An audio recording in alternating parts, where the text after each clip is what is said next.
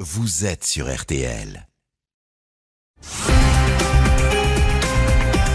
On ne peut pas laisser euh, un sadique, parce qu'il n'y a pas d'autre mot, se balader, courir comme ça dans les auberges de jeunesse. Il peut recommencer du jour au lendemain. Il faut absolument que ce fou soit euh, arrêté le plus vite possible. Bonsoir. L'ADN peut-il résoudre toutes les enquêtes? Être le sésame absolu La clé qui va permettre de déverrouiller n'importe quel dossier criminel. Une enquête en 1996 va s'avérer révolutionnaire et autoriser le recours massif au prélèvement ADN. Tout un village testé. Une première. L'affaire Caroline Dickinson, une jeune anglaise de 13 ans et demi, violée et tuée alors qu'elle dormait avec des camarades dans une auberge de jeunesse en Bretagne. Affaire qui aboutira après bien des détours grâce à la ténacité des enquêteurs et il faut bien le dire aussi grâce à un incroyable concours de circonstances à l'arrestation du suspect, un routard du viol bien loin de la Bretagne en Amérique. C'est ce dossier et les méthodes révolutionnaires du juge Renaud Van Ruymbeck, invité ce soir de l'heure du crime, que nous allons explorer dans cette émission. Avec nos invités, nous allons remonter le fil de cette enquête emblématique. Plus de 20 ans après les faits, l'affaire Dickinson est devenue un cas d'école pour les apprentis juges, gendarmes ou policiers. Un jeu de piste qui a pour point de départ la chambre d'une auberge de jeunesse, le mystère de la chambre 4, une traque internationale qui tenait à un simple prélèvement de salive. Caroline Dickinson, l'arme de l'ADN pour retrouver le violeur et le tueur de la petite anglaise. C'est l'enquête ce soir de l'heure du crime. On se retrouve tout de suite sur RTL. L'heure du crime. Jean-Alphonse Richard jusqu'à 21h sur RTL. 20h, 21h, Jean-Alphonse Richard sur RTL. L'heure du crime. Heure du crime consacrée ce soir à l'affaire Caroline Dickinson, une jeune anglaise de 13 ans et demi, à l'été 1996. Elle est en voyage scolaire en Bretagne, un séjour qui va très vite se transformer en cauchemar. Le jeudi 18 juillet 1996, aux alentours de 8 heures du matin, l'une des adolescentes anglaises qui loge depuis quatre jours à l'auberge de jeunesse de Pleine Fougère en Ille-et-Vilaine alerte un de ses accompagnateurs. L'une de ses copines, Caroline, ne s'est pas réveillée et ne bouge plus sous son sac de couchage. Elle est au premier étage, chambre numéro 4. Elle voulait absolument rester avec ses quatre amis installés sur des lits superposés. L'auberge lui avait donc installé un matelas sur le sol. Une infirmière accompagnée d'une employée de l'auberge monte au premier étage. Le matelas, enjambé par les adolescentes, bloque la porte. On n'aperçoit que les pieds qui dépassent. Peut-être un malaise.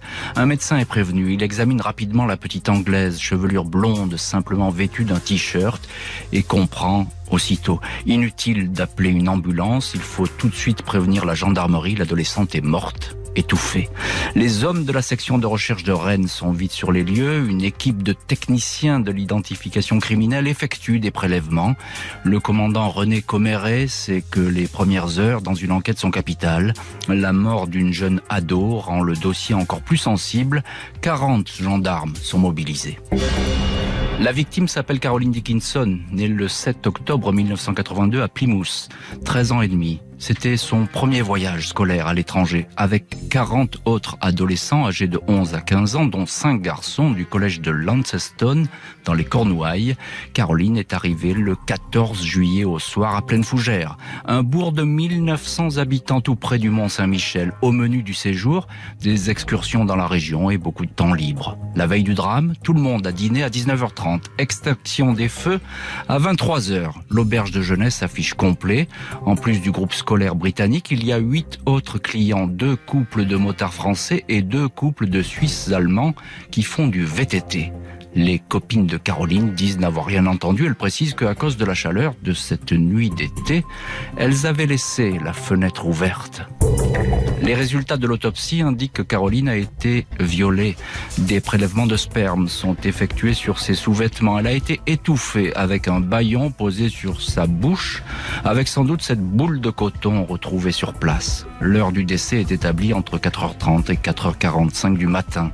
Si le tueur est entré dans la chambre par la fenêtre du premier, il a dû emprunter une échelle. Une témoin dit avoir entendu des pas sur le gravier. Un motard a aperçu lui une silhouette masculine. Des adolescentes disent avoir croisé un homme en allant aux toilettes. Autant de descriptions prises en compte. Un premier portrait robot est établi. Une collégienne croit reconnaître l'un des motards qui a quitté les lieux à l'aube.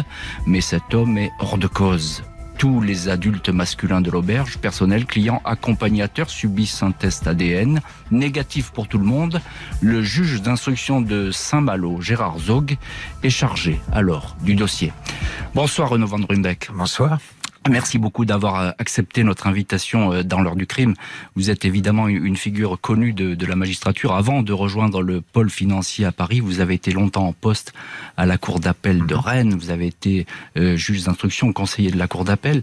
je me souviens que vous sévissiez d'ailleurs dans cette cour d'appel, dans ce magnifique Parlement de Bretagne, dans un minuscule bureau, là où vous traitiez vos affaires. Vous êtes l'auteur de Mémoire d'un juge trop indépendant qui vient de paraître chez Talandier. Euh, alors dans cet ouvrage que, je conseille vivement à nos auditeurs, vous parlez évidemment de, diverses affaires et évidemment beaucoup d'affaires politiques et financières. Pourquoi avez-vous euh, gardé une enquête qui est un fait divers, on peut le dire, euh, cette, enquête Dickinson Pourquoi vous l'avez conservée dans votre ouvrage? Ben, j'ai hésité parce que effectivement l'ouvrage est consacré surtout à les relations à travers les dossiers que j'ai pu connaître, les relations justice-pouvoir politique, hein, qui mhm. ont été quand même euh, difficiles et, et que j'en ai connu un, un, certain nombre. Et qui le sont toujours d'ailleurs. Qui le sont toujours, mais il y a une évolution quand même mhm. euh, depuis l'époque où on étouffait les affaires et il fallait se battre pour les sortir. Bon, mais j'ai également développé tout, tout, ce qui est paradis fiscaux et effectivement, euh, il y a cette affaire qui que je ne pouvais pas ne pas évoquer, euh, parce qu'elle a occupé quand même euh, trois ans, euh, trois ans de ma vie. Mm. Je dis pas que c'était une obsession de retrouver l'auteur de de ce crime, mais je pouvais pas ne pas l'évoquer, euh, évoquant tout, tout, le parcours que j'ai eu. Elle a été très importante, elle est, elle est, toujours très importante dans votre parcours, on le comprend bien. Alors, euh, je précise, et je l'ai dit, mais vous n'êtes pas au, sur l'enquête au tout début, là, hein, dans, cet épisode que je viens de raconter, mais avec le recul, vous allez ensuite euh, enquêter, avec le recul, est-ce que tout a été fait dans les règles au début? C'est-à-dire que l'enquête ah bah non, non, non, Alors, ce qu'il y a eu, ce y a eu de bien, c'est qu'ils ont, il y a eu des prélèvements, ils ont prélevé le sperme de, l'auteur. Donc on a l'ADN de l'auteur. Mm. Mais pour le reste, c'est un fiasco. Euh, ils vont interpeller euh, un routard qui, circulait là. Bien sûr. Après, euh, voilà, c'est mm. ça. Mm. Ils, vont aller sur une fausse piste. L'enquête va dans le mur dès le départ. Et je ne récupérerai le dossier qu'un an plus tard alors que le dossier est au point mort et qu'il faut vraiment tout reprendre à zéro. Pourtant, Dieu sait si euh, dans cette affaire, le, meurtrier, vous l'avez dit, euh, il y a des indices qui ont été prélevés, il a laissé des traces, euh, cet homme. Hein. Oui. c'est pas qu'on le suit à la trace, mais enfin, il y a beaucoup, beaucoup de, choses qui existent. Oui, mais l'inconnu, si vous voulez, c'est que vous l'avez dit tout à l'heure, c'est pas le routard qui passait, enfin le routard, le, le, motard qui, dormait à l'auberge, c'est pas c'est pas quelqu'un de l'auberge, c'est un extérieur. On a l'ADN qui est effectivement la preuve parfaite parce qu'on a une qualité d'ADN qui ne se discute pas, euh, mais euh, on n'a rien. Quand mmh. j'ai ri du dossier, on n'a rien de plus. Mmh, Donc, euh, bon, ok, il y a, 60 millions de Français. ça peut être un extérieur. C'était la pire des hypothèses. Si jamais c'est un extérieur, comment est-ce qu'on va le trouver Comment le retrouver, bien Il n'y a pas de fichier ADN à l'époque. Euh, donc qu'est-ce qu'on fait? Vous, êtes, vous, êtes euh, là euh, dans le flou le plus total. Michel Tano, bonsoir. Bonsoir. vous êtes journaliste à Ouest France et co-auteur du livre L'affaire Dickinson aux éditions Apogée. Très bon livre également et très, très, documenté. Vous êtes en ligne ce soir et, l'un de nos invités dans l'heure dans l'heure du crime. Dites-moi, Michel Tano, émotion évidemment à pleine fougère dès lors qu'on apprend ce, ce, crime atroce. À quoi ressemble ce village tranquille d'Ille-et-Vilaine ah bien, c'est un, village effectivement qui voit passer pas mal de touristes hein, parce qu'on est auprès du Mont Saint-Michel et puis euh, particulièrement à l'auberge de jeunesse euh, qui, qui, entre parenthèses, a, fait faillite hein, à la suite de, cette affaire Dickinson. Mhm. Plus jamais aucun groupe euh, britannique n'est venu y séjourner, de scolaires en tout cas. Et donc c'est un village tout à fait tranquille, touristique. Alors la région voit aussi travailler pas mal d'ouvriers sur les polders, hein, donc il y a, c'est une, une population très mélangée. Ce que vous dites par là, c'est que c'est assez mouvant. Il y a beaucoup de, de personnes qui passent, des touristes, des ouvriers, etc. Bien sûr, dès le départ, les gendarmes ont pas mal d'hypothèses, hein, celui du rôdeur, du routard, mais aussi euh, celui de d'un agresseur local. Hein, ça n'a jamais été écarté euh, dès le départ, euh, d'où ensuite des, tests ADN qui, qui sont effectués. Il y a des tests, évidemment, cette énorme campagne de tests ADN. On va y venir dans, dans, des chapitres successifs. encore, encore un petit mot. Est-ce que les, les, gens se regardent un petit peu en chien de faïence dans ce village? Là, on, on, tout le monde suspecte tout le monde ou on n'en est pas encore là? Non, on ne peut pas dire ça, mais euh, c'est un choc euh, terrible quand même parce que bah, c'est une enfant, bien sûr, euh, presque adolescente, elle a 13 ans seulement. il y a le meurtre et le viol. non, on ne peut pas dire que les, gens se suspectent, mais, ils sont abasourdis. Ils se, ils se, demandent bien qui a pu commettre ce crime, surtout dans des circonstances où le, la jeune victime était entourée de quatre camarades dans la chambre. Le crime d'un rôdeur, c'est l'évidence qui va rapidement s'imposer. Seulement deux jours après la mort de Caroline Dickinson, un homme est interpellé. Il a le profil d'un suspect presque parfait. Il avoue, l'affaire est bouclée. L'affaire Caroline Dickinson sur la piste d'un rôdeur, mais est-il l'homme qui a violé et tué la jeune Anglaise? C'est l'enquête ce soir dans l'heure du crime. Rendez-vous dans un instant sur RTL. 20h, 21h. L'heure du crime sur RTL. 20h, 21h. L'heure du crime sur RTL. Au programme ce soir de l'heure du crime, l'affaire Caroline Dickinson, 48 heures avec le meurtre de la collégienne anglaise euh, en pleine fougère. 48 heures après, un homme est interpellé. Sa culpabilité ne fait aucun doute.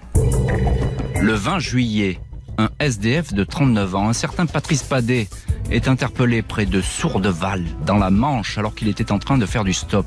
Il est placé en garde à vue le jour même, à 18h30. Si cet homme intéresse les enquêteurs, c'est parce qu'il se trouvait à pleine fougère dans les jours précédant le crime, mais surtout parce que ce grand blond, tatoué et portant une petite moustache, a été condamné en 1984 pour agression sexuelle, 5 ans de prison, dont deux avec sursis. Il n'a plus fait parler de lui depuis cette date. Au cours de sa garde à vue, il paraît perdu. Il répond aux gendarmes par l'affirmative, aux détails qu'on lui soumet. Il admet qu'il y avait bien un escalier à l'auberge, que la victime était blonde, et répond encore oui à quelques détails sordides sur la façon dont s'est déroulé le viol. Au bout d'exactement 43 heures de garde à vue, Patrice Padet est présenté au juge Zog qui le met en examen pour meurtre accompagné de viol il est écroué. Enquête résolue en un temps record. Au lendemain de la mise en examen, le juge d'instruction et le commandant de gendarmerie donnent une conférence de presse. Une réussite saluée par les journaux britanniques. Les parents de la victime, Suzanne et John Dickinson, sont satisfaits de cette arrestation ultra rapide. Ils peuvent d'ores et déjà mettre un nom et un visage sur l'homme qui a tué leur fille. Le juge Zog indique que des expertises génétiques devraient corroborer les aveux de cet homme dans les prochains jours. Succès éphémère. L'avocat de Patrice Padet, maître René Blanchard, détecte aussitôt des incohérences dans les 25 pages d'interrogatoire. Non seulement son client ne fait pas de réponse spontanée, il acquiesce à ce que disent les enquêteurs, mais qui plus est, son alibi n'est pas pris en compte. Le soir du crime, il était à Ducé, dans la Manche. Une grand-mère lui a donné un peu d'argent. Le curé de Ducé l'a ensuite pris en stop vers Avranches, devant le juge Padet. Padet revient sur ses aveux. S'il a reconnu le crime, c'est pour qu'on le laisse tranquille. Les résultats de l'analyse ADN parachèvent le travail de l'avocat du mise en examen. Le profil de Patrice Padet ne correspond pas au prélèvement de sperme effectué dans la chambre numéro 4 sur les sous-vêtements de Caroline. Résultat tardif qui ne tombe que le 30 juillet, le 7 août. Après 17 jours de détention, Padet est remis en liberté sous contrôle judiciaire. Faux pas qui plonge dans l'interrogation la famille Dickinson et attire bien des critiques. Côté investigation, tout est à refaire. L'ADN reste la meilleure mais peut-être la seule pour parvenir à un résultat. Il faut accélérer les vérifications. On s'aperçoit au passage que les cinq collégiens garçons qui faisaient partie du voyage scolaire n'avaient pas été testés. Pour cela, les gendarmes vont se déplacer en Angleterre. Renaud Van Rumbeck, le juge Renaud Van Rumbeck, vous êtes euh, l'un de nos invités ce soir dans l'heure du crime.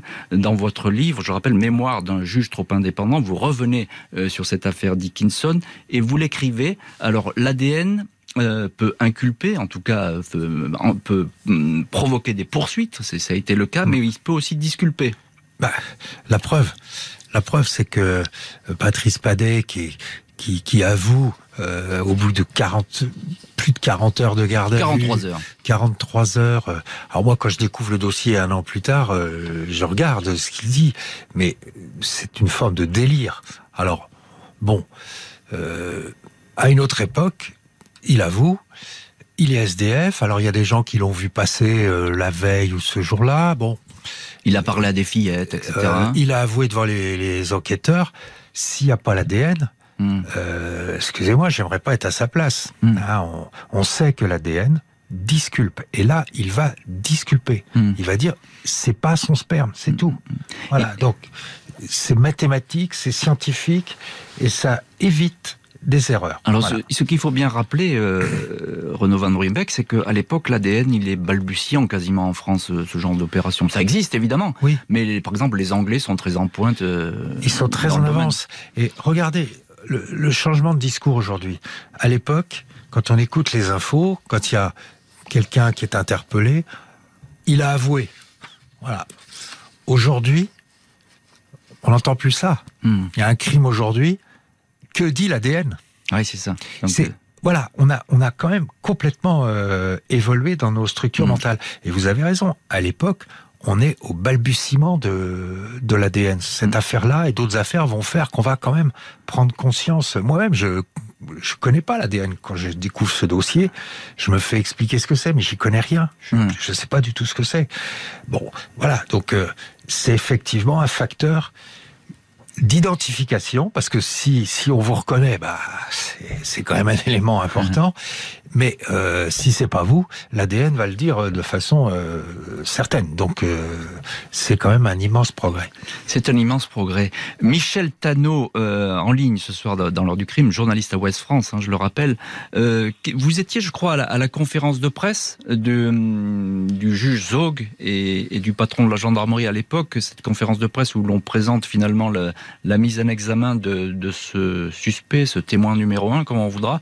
Quel est le, le, climat qui règne alors on, sait que c'est bon, cette fois l'affaire est pliée? Oui, alors je n'étais pas euh, moi personnellement présent à cette conférence de presse, mais évidemment j'ai vu des images et lu pas mal de comptes rendus de, de mes collègues.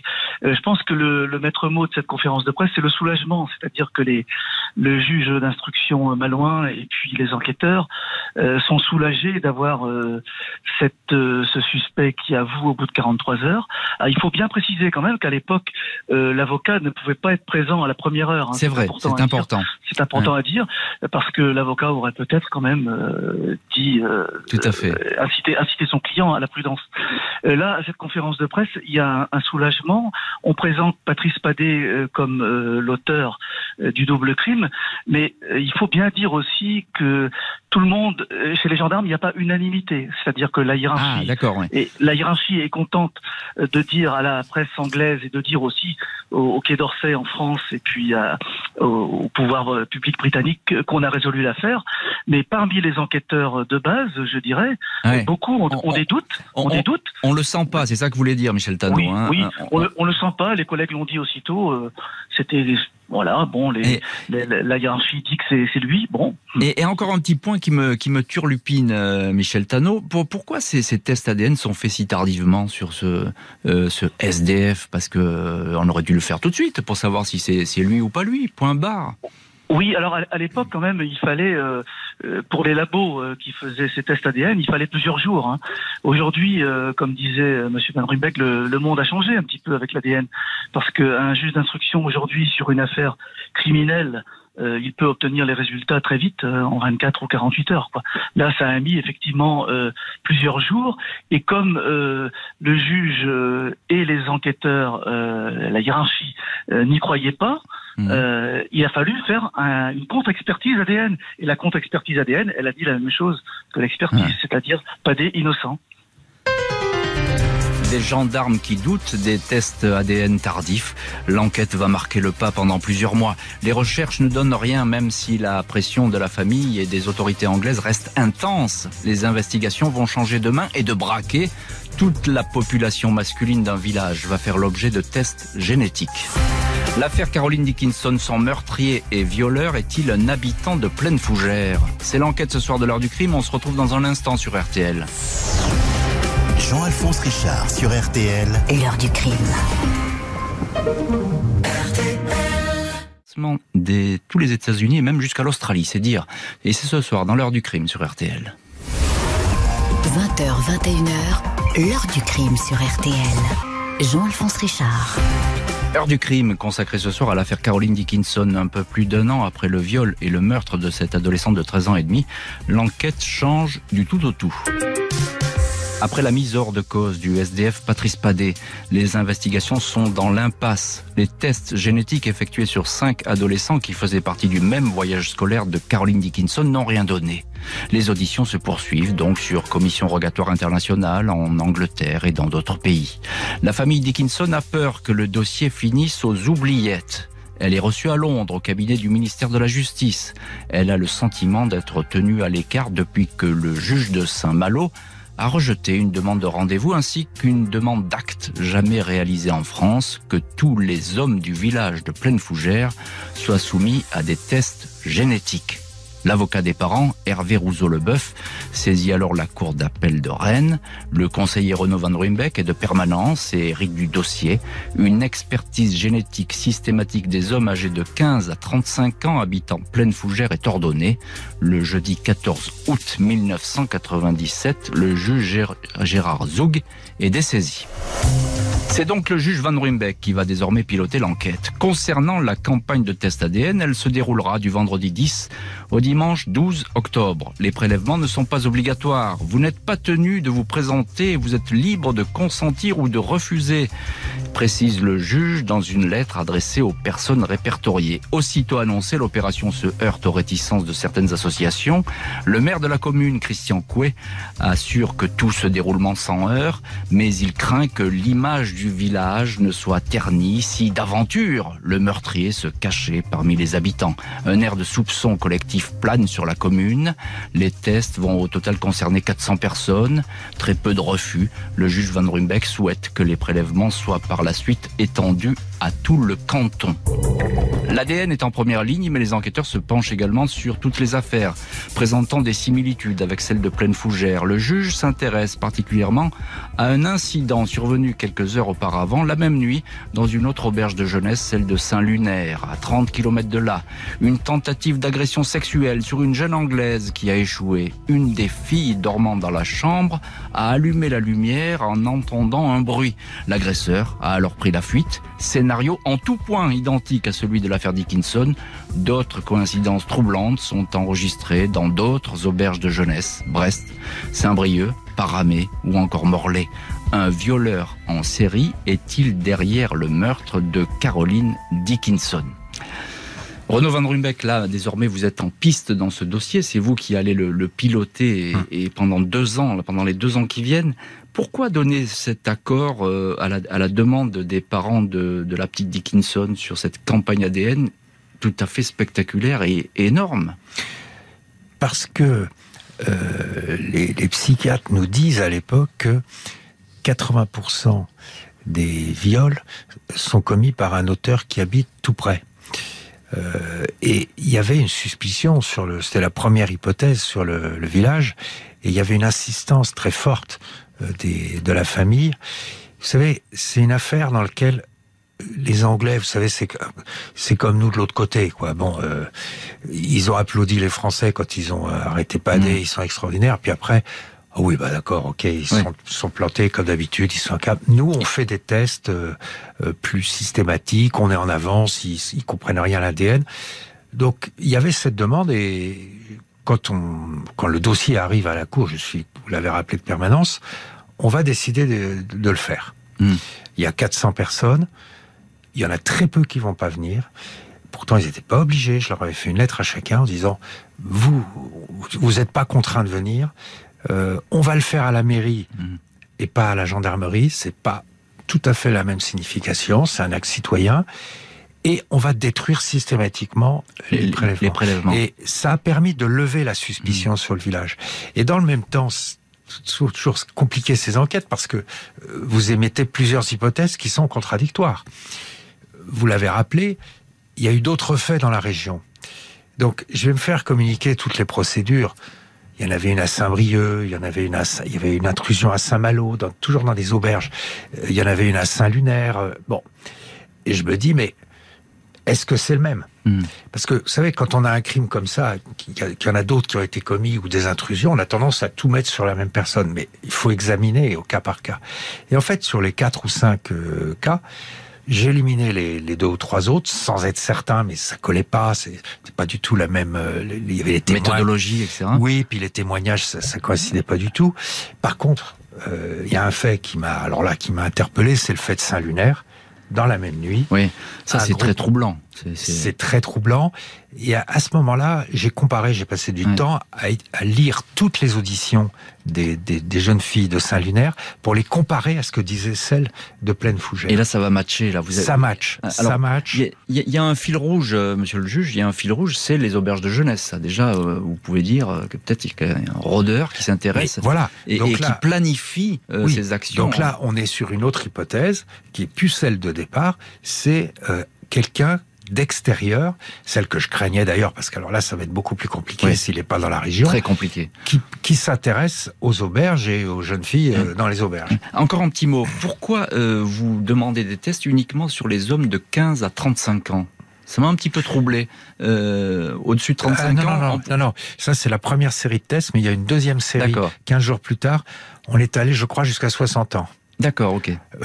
non pas qu'un homme de plus de 60 ans puisse pas commettre une agression, mais par rapport à la description qu'on avait de, de l'auteur. Oui, c'est ça. Voilà, c'est témoignage assez D'accord. Donc vous avez effectivement fait le tour de, de tout le village, on peut dire, euh, de la population masculine voilà, de ce village de pleine Il y en a deux, trois qui sont pas venus. Euh, il y en a un qui était anarchiste, il a le droit, mais il correspondait pas du tout. Enfin bon, quand, quand, vous avez trois trois cas qui qui répondent pas, c'est facile pour les enquêteurs d'examiner les trois. Hmm. S'il y en avait eu 100, ça aurait été autre chose. Ça aurait été difficile. Ah bah oui, là c'était un échec. Michel Tano, journaliste à Ouest France et et en ligne dans l'heure du crime. Euh, comment ça se passe Comment s'est reçue cette campagne de, de test ADN dans ce village de Pleine Fougère Oh, il y a une certaine résignation hein, sur place, hein, puisque euh, les gens se disent euh, euh, oui, alors pourquoi est-ce qu'on nous teste nous, on nous soupçonne alors qu'on n'a rien fait de mal?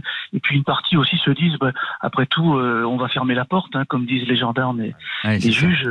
On va fermer cette hypothèse et puis on va peut-être avoir la paix quand on va savoir que tous les hommes de 15 à 60 ans sont disculpés par l'ADN. Je voulais juste préciser que euh, bah, l'initiative du juge Van Rubeck et les gendarmes n'était pas du tout farfelu, puisque la même année, à Garon ou Garons, oui c'est ça, près de Nîmes, près de Nîmes, près de Nîmes, dans le Gard, il y a eu une affaire, donc une une jeune euh, adolescente, euh, Emmanuelle, de, de 15 ans, a été aussi violée et tuée, et il y a eu une campagne ADN dans tout le village, et sur les 200 personnes, 200 hommes qui ont été testés, eh bien, il y avait le, coupable. Mhm. Il y avait le coupable qui, qui a avoué euh, les faits et qui a été condamné ensuite. Les tests ADN pratiqués auprès des hommes de pleine fougère sont négatifs. Le bourreau de la petite Caroline Dickinson n'habite pas au village. La piste d'un homme seul, un itinérant ou un touriste de passage semble la plus vraisemblable, mais aussi la plus compliquée. Comment retrouver un fantôme? L'affaire Caroline Dickinson sur la piste d'un introuvable serial violeur, un routard sans visage. C'est l'enquête ce soir de l'heure du crime. À tout de suite sur RTL. 20h, 21h, l'heure du crime sur RTL. Jean-Alphonse Richard. L'heure du crime, présenté par Jean-Alphonse Richard sur RTL.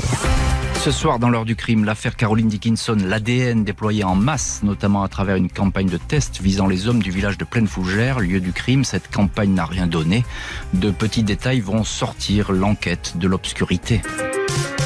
Après plus de deux années passées à la tête de l'enquête, le juge Van Rumbeck quitte la cour d'appel de Rennes pour rejoindre le pôle financier à Paris. Le dossier Dickinson n'a pas encore livré son secret, mais il s'est considérablement étoffé, notamment de témoignages inédits. Celui en premier lieu d'un professeur anglais, membre de l'encadrement, des mois après le crime. Il indique avoir croisé dans l'escalier de l'auberge un inconnu la nuit du drame, vers minuit 15. S'il n'a jamais parlé de cette rencontre, c'est qu'il culpabilisait de ne pas avoir demandé à cet homme ce qu'il faisait là.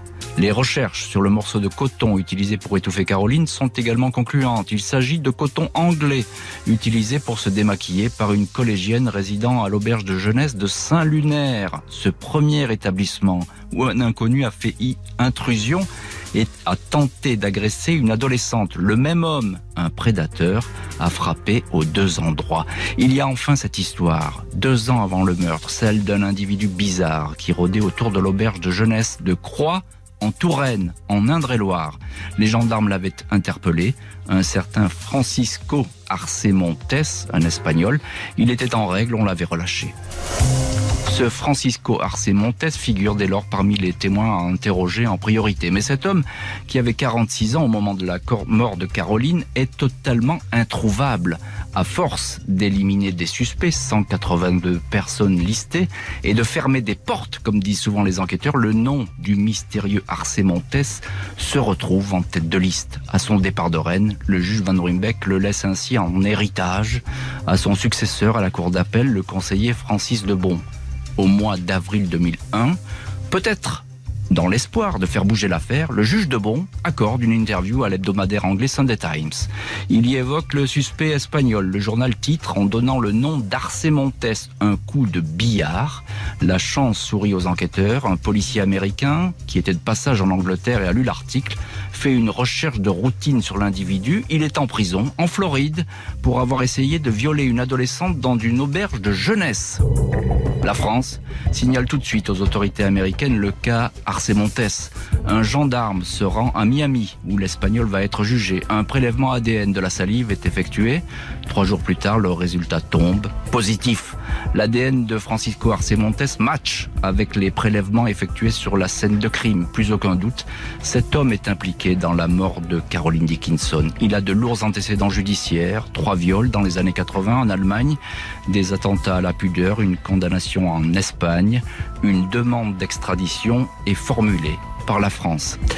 Renaud Van Ruymbeck, vous êtes donc euh, euh, à l'époque à, la tête de cette enquête. Vous allez euh, la quitter, mais vous avez accompli un, énorme travail et notamment fait sortir ce nom, Arce Montes. comment est-ce qu'il remonte ce, nom finalement? Comment vous arrivez à vous intéresser à lui?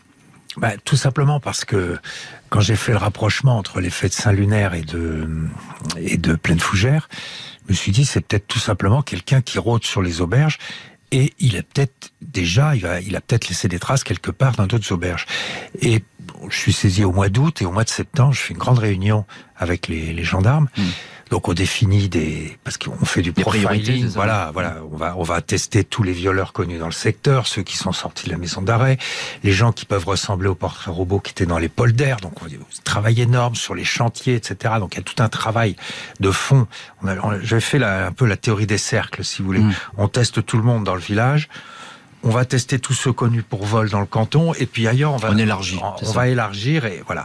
Et puis à la fin de la réunion, euh, je dis aux enquêteurs, il y avait un, haut gradé de, Paris qui était là, puisque on était à Rennes, et je garde la la cerise sur le gâteau, si vous voulez, à la fin de la réunion, j'ai dit oh j'aurais peut-être encore une, une piste à explorer. Je lui dis voilà, ce que je vous demanderais, c'est d'aller rechercher toutes les procédures de France et de Navarre dans lesquels il y a des traces d'intrusion dans des auberges de jeunesse. Et je lui et établissement assimilé genre euh, colonie etc et à ce moment-là Saugradé euh, il hésite quand même parce que c'est un travail bah oui, de titan. C'est un travail de titan. Et alors je lui dis un peu perfidement peut-être mais je lui dis écoutez si vous voulez dans les, je comprends mais dans les zones euh, euh, urbaine peut, demander à la police. Il m'a dit non, non, on le fait. Hmm. Ils l'ont fait. Et deux mois plus tard, au mois d'octobre-novembre, je reçois toutes les procédures dans lesquelles des gens ont été identifiés dans des auberges de jeunesse.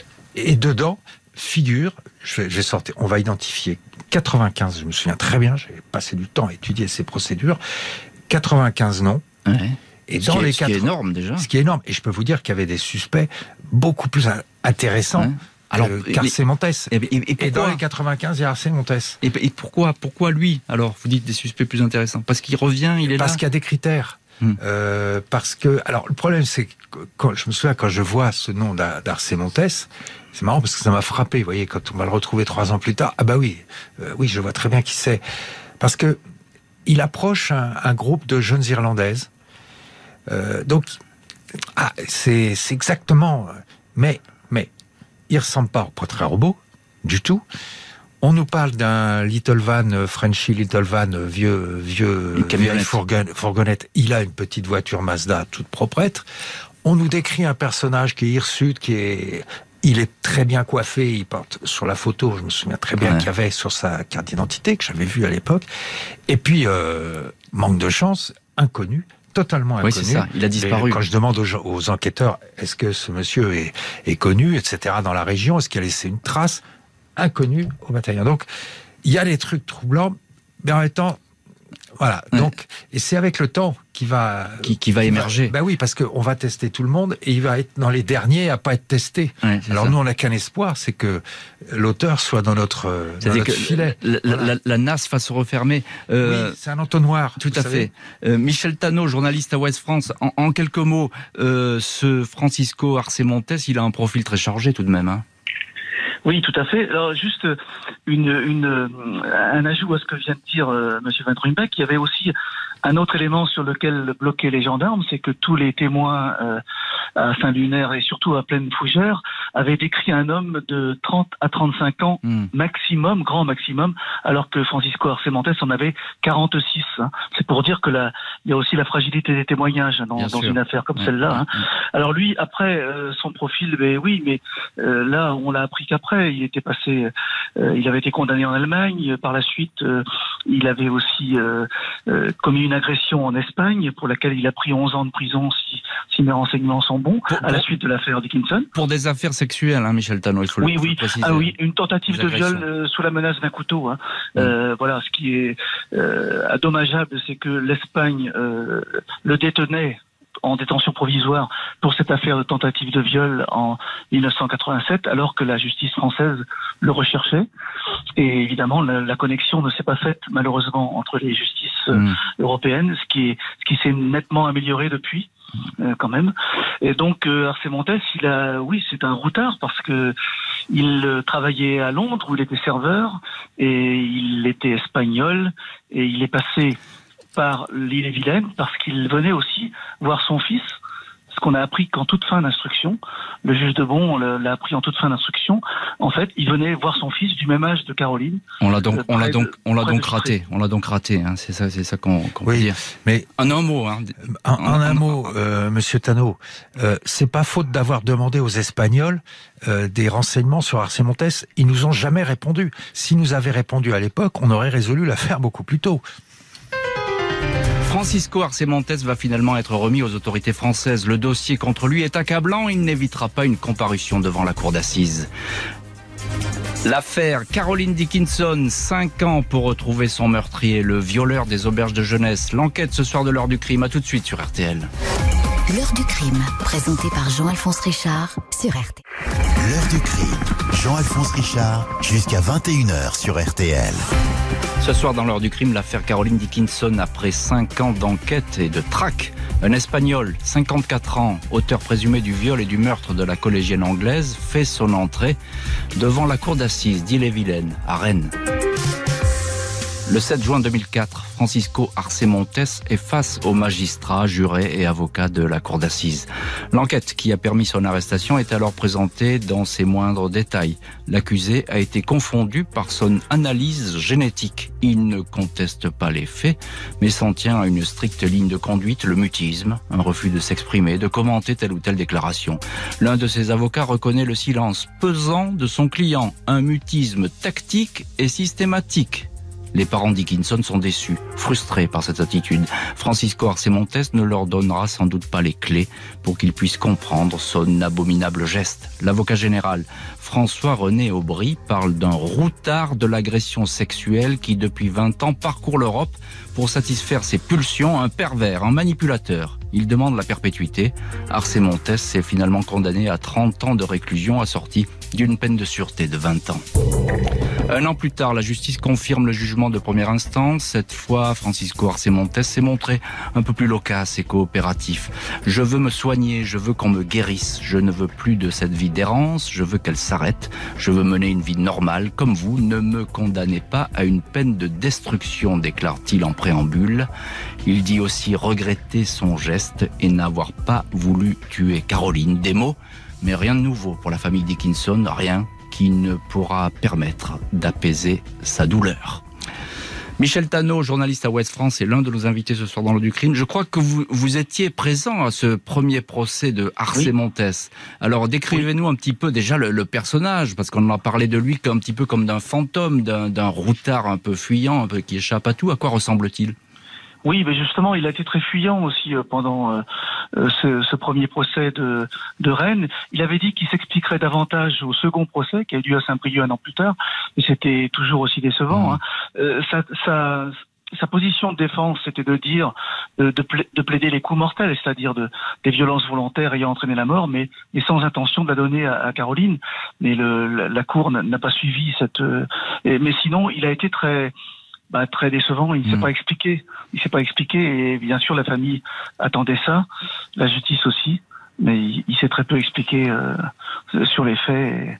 Et, sur son parcours euh, de, de, de, routard, effectivement, de, l'agression sexuelle. Hein. Routard du crime. Physiquement, il, ressemble à quoi, Arce Montes? Oh bah, et là, il, bon, il avait euh, donc, si ma mémoire est bonne, il, il, avait 46 ans au moment des faits.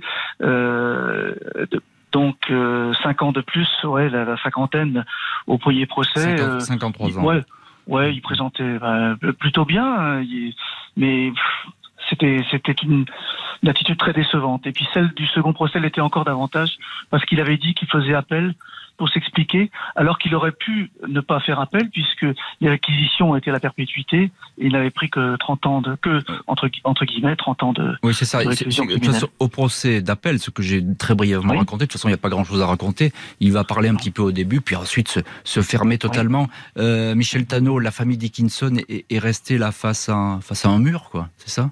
Oui, oui, elle, elle, a quand même euh, rendu rendu hommage quand même à la justice française parce que bien sûr il y a eu des années de déception euh, pendant cinq ans on s'est tous demandé euh, euh, les, les, juges les gendarmes et nous journalistes aussi on s'est tous demandé si cette affaire serait élucidée un jour hmm. et, et, là on est quand même arrivé au bout et eux ils ont quand même eu la dignité de ne pas commenter le verdict de, hmm. et de ne pas dire on aurait souhaité la perpétuité en hommage à Caroline ils ont été très dignes en disant la justice a fait son travail et puis c'est très bien et puis c'est très bien. Renaud Van Ruymbeck, euh, quand on est juge d'instruction comme ça et qu'on a, on tient les rênes d'une telle affaire, on pense à la famille que vous connaissez, les Dickinson. Ils sont venus vous voir. Vous avez longuement discuté avec eux. Vous, vous pensez à eux vous...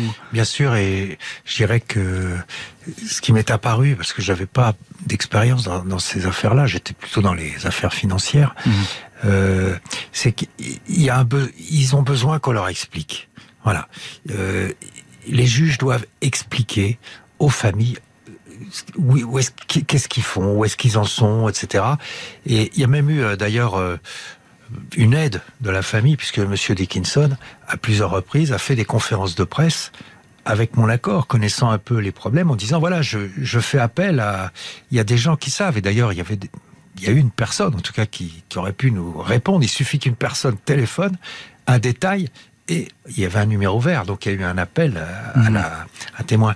Mais il y a, oui, il y a quelque chose qui se passe. Mais, mais, vous pensez que les juges ne parlent pas assez aux, parties civiles, comme on les appelle, c'est-à-dire les, les, familles des victimes? Bah, À l'époque, en tout cas, quand, quand j'hérite du dossier, il y a un fossé euh, total, parce qu'il y a, il y a de l'animosité de la famille contre le, le juge Zog, parce qu'il y a eu ce, ce, ce loupé de il, départ. Il a refusé de les voir. Voilà. Et donc, quand j'ai récupéré le dossier, je me suis dit, j'ai, allez, j'ai une chance sur deux de le, trouver. Il faut aussi, faut mettre en, œuvre beaucoup de moyens. Je les avais, on les a utilisés, mais il faut aussi l'expliquer. C'est ça. Parce que si on le trouve pas, euh, ils pourront pas dire qu'on n'a pas tout fait pour le faire. La justice, elle est pas bon, elle est faillible. Elle, peut laisser. Il aurait pu passer à travers. Vous savez, ça a joué du miracle parce qu'il est passé deux ans avant à 200 km et qu'on l'a repéré ce jour-là, mais il a rien fait. Et c'est à cause de ça qu'on va finir par l'identifier nous dans notre dans notre fichier. Alors, ça tient pas grand-chose. C'est l'aiguille dans la botte de foin là, vraiment. Oui, mais pour alors, reprendre un cliché, mais, mille fois, ça, fois usé. Ça, on n'est jamais sûr de la trouver l'aiguille. Michel en, quelques mots, euh, euh, qu'est-ce qui reste de, cette affaire euh, Dickinson sur place? Ça a traumatisé tout un village? Vous parliez de cette auberge de jeunesse qui a fermé. Est-ce qu'on en parle encore là-bas en Île-et-Vilaine oui, l'auberge de jeunesse, elle a fait faillite, elle a été transformée en maison des associations quand même. Hein. Je crois que dans ce village de Plaine Fougère, ils veulent oublier, hein. ils veulent tourner la page, mmh. les deux procès l'ont permis, ils veulent oublier. Ils veulent... ils veulent oublier cette affaire. Moi, ce que j'en c'est surtout la ténacité euh, des, services de gendarmerie, euh, des juges d'instruction successifs, bien sûr, et, se dire qu'une affaire n'est jamais finie, n'est jamais euh, en ce moment en Loire-Atlantique où j'habite, il y a l'affaire Jonathan hein, qui revient à, la surface puisque l'Allemagne a consenti à remettre le, principal suspect à la juge d'instruction nantaise. Et... nous sommes 16 ans après les faits. Renaud Van Ruymbeck, juste un mot, on est, à la toute fin de l'émission. Euh, vous gardez quoi comme souvenir de, cette affaire? C'est un, succès? C'est une leçon? C'est une leçon d'humilité parce que euh, on émet des hypothèses et on émet de fausses hypothèses et il faut aussi un peu de réussite à un moment donné pour y arriver. Merci beaucoup Renaud Van Ruymbeck et Michel Tano d'avoir été les invités de l'heure du crime avec ce soir l'affaire Caroline Dickinson expliquée par ceux qui la connaissent le mieux. Justice est faite pour cette petite anglaise de 13 ans et demi. Merci à Justine Vignot, Marie Bossard d'avoir préparé cette émission, Marc Bisset à la réalisation. Un immense merci à vous toutes et tous d'avoir partagé ce soir cette heure du crime. Pour écouter RTL au travail, sur la route, dans les transports, dans votre jardin et où que vous soyez. Téléchargez dès maintenant et gratuitement la nouvelle application RTL. RTL, toujours avec vous.